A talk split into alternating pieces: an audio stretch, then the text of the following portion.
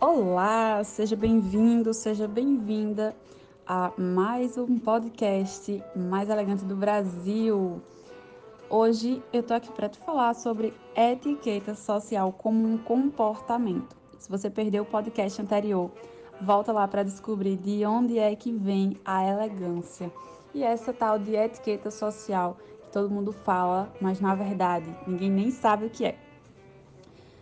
Provavelmente você deve estar pensando, quando eu falo etiqueta social, como comer à mesa, usar várias facas, garfos, colheres diferentes. E para que tantos pratos, para que tantas taças? Se provavelmente no dia a dia você come um prato só, usa um garfo, uma faca e no máximo ali um copo.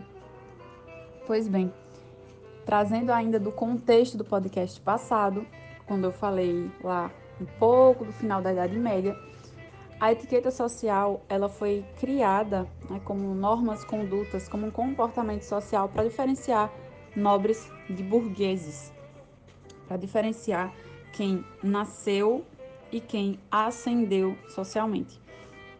Então, sim, é um comportamento de divisão de classes sociais e que coloca a nobreza como superior. Não vou entrar muito nessa, nesse mérito, né? Porque se é um comportamento que qualquer pessoa consegue desenvolver, inclusive você, independente do seu dinheiro, da, independente da forma como você se veste, do ambiente que você frequenta. A etiqueta social, ela vai muito além da etiqueta mesa, que para mim é só um detalhe.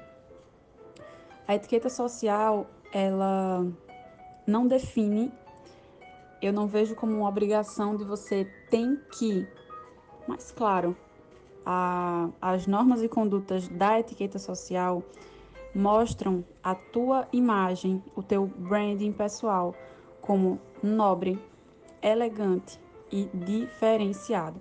Hoje eu vejo a etiqueta social até como um marketing de diferenciação. Por que diferenciação?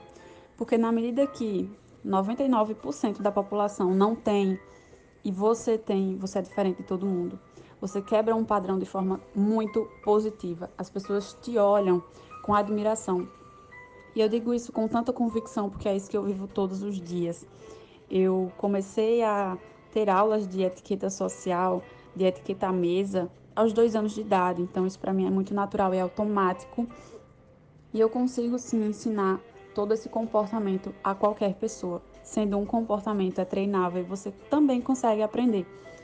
Então, a etiqueta social, ela vai de como você cumprimenta as pessoas, de como você anda, de como você sobe e desce escadas, como você come alguns tipos de alimento, como você pega num talher, pega numa taça, como você caminha, como você senta, como você sorri para outra pessoa.